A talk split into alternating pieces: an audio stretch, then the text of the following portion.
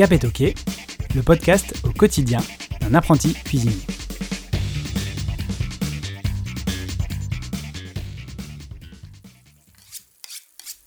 Épisode 4 Un couteau pour cuisiner. Mick, votre portefeuille, donnez-le lui. Pourquoi faire? Il a un couteau, regardez. Un couteau, ça. Ça, c'est un couteau fixe. Bonjour à tous, bienvenue pour ce nouvel épisode de Cap et Toqué. Je suis heureux de vous présenter le premier épisode qui va traiter du matériel et aujourd'hui je vais vous parler du couteau. À dire vrai, il s'agit seulement d'un premier épisode sur le couteau parce que c'est un sujet très vaste et j'y reviendrai dans d'autres épisodes. Le couteau est constitué de plusieurs parties. Une lame, bien sûr, et un manche. L'entre-deux entre la lame et le manche est occupé par la garde et le talon de la lame. C'est sur la garde notamment qu'on va venir placer l'index pour pouvoir tenir fermement son couteau. En fonction de son utilisation, il pourra être court ou long, souple ou rigide, large ou fin. Les critères dépendent donc du produit sur lequel on utilise la lame, exemple de la viande ou des légumes, mais également de la tâche à effectuer, désosser ou lever des filets. Le couteau est ainsi le prolongement de la main du cuisinier ou de la cuisinière. Alors, bien sûr, une précision très importante pour ceux qui n'auraient pas de hachoir électrique, bien manipuler, bien sûr, le hachoir à main, qui se manipule comme ceci, n'est-ce pas? J'ai mal. On va, peut-être passer à la suite, euh, Michel? Là, J'ai mal. Eh bien, euh, 6h32, c'est l'heure de la météo. J'ai mal. J'ai beau être matinal, euh, j'ai mal. En général, euh, le kit de survie pour le CAP cuisine, c'est au minimum 3 couteaux. Je pense qu'avec 5 couteaux, on a déjà pas mal euh, pour pouvoir euh, traiter toutes les tâches nécessaires à l'examen. Alors, le premier couteau dont je voulais vous parler, c'est le couteau de chef. C'est vraiment le grand couteau large qu'on utilise en, cuisine. Il fait entre 25 à 30 cm pour la lame. Il est, massif, assez bien équilibré. souvent d'ailleurs, il est rifté, hein, il y a des rivets sur le manche. C'est un petit peu le couteau euh, des films d'horreur, euh, si vous voulez euh, visualiser ce que c'est. Le second couteau important, c'est l'éminceur. Lui, il va être plus petit, mais aussi beaucoup plus fin. Le fait qu'il soit plus fin, ça permet d'éviter aux légumes de ventouser sur lui, puisqu'on va principalement s'en servir pour émincer. On s'en sert pour les découpes. Et donc, je vous renvoie vers l'épisode 2 qui parle de découpe justement. Le troisième couteau, c'est le couteau d'office. C'est le petit couteau à tout faire. On l'utilise souvent pour découper et queuter. Il est très maniable et permet d'éplucher et de tourner les légumes par exemple. En gros, c'est euh, le couteau qu'on utilise même pour manger, hein, c'est à peu près la même taille.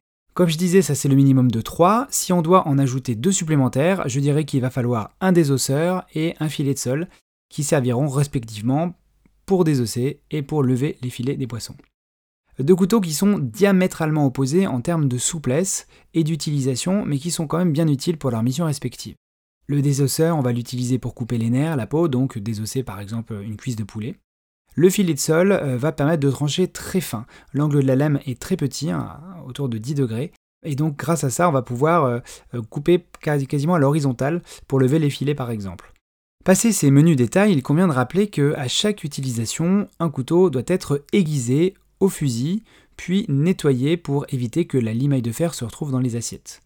Pour cela, vous pouvez utiliser un bout de papier absorbant, un peu humide, et une fois que vous avez fini de passer votre couteau au fusil, vous passez le papier absorbant simplement sur la lame. Un couteau mal affûté, ça augmente la fatigue, euh, l'imprécision et ça augmente également le risque de blessure.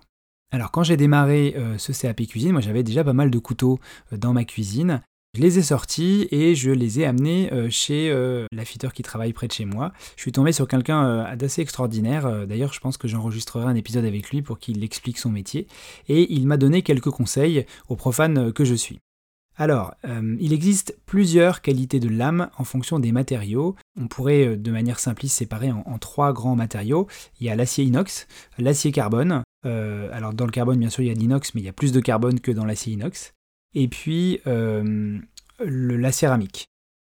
Il y a des avantages et des inconvénients à ces trois types de matériaux. L'inox, par exemple, c'est le plus courant, il a tout faire, il est moins cher. Le carbone, un peu plus cher, plus tranchant. Et la céramique, c'est vraiment la lame la plus durable, on a moins besoin euh, de, de l'aiguiser, mais par contre elle est plus fragile, hein. si vous laissez tomber votre couteau en céramique par terre, il va casser. Il y a également des aciers prestigieux comme par exemple euh, l'acier Damas. Si j'ai bien compris, plus euh, l'acier qu'on prend de couche, plus forcément il va coûter cher. Pour conserver un fil de lame parfait, hein, vous savez le fil de la lame c'est vraiment le bout du bout de la lame euh, qui est microscopique. et bien pour ça, il va falloir que vous respectiez quelques règles de base. D'abord, évitez de pousser les légumes avec son couteau une fois qu'on les a coupés. Habituellement, enfin moi ce que je faisais c'était que je coupais mes légumes et puis euh, j'écartais les légumes pour poursuivre euh, ma découpe. Et bien en fait quand vous faites ça, vous pouvez tordre le fil de la lame. Donc dans ce cas-là, il vaut mieux retourner son couteau et pousser avec le dos du couteau. Avant d'utiliser un couteau, bien sûr, il faut le passer au fusil, mais pour ça, il faut vérifier que le fil de la lame est bien continu. Dans ce cas-là, il suffit de passer le pouce euh, avec un mouvement non pas dans, le sens de la lame, sinon vous allez vous couper, mais un petit peu transversal pour vérifier euh, si euh, le fil paraît discontinu. C'est vrai qu'avant je ne savais pas à quel moment fallait aiguiser le couteau, et en faisant de la sorte, on sent très bien quand il y a un, un petit relief qui est en fait la représentation d'une lame qui est un petit peu tournée suite à une découpe.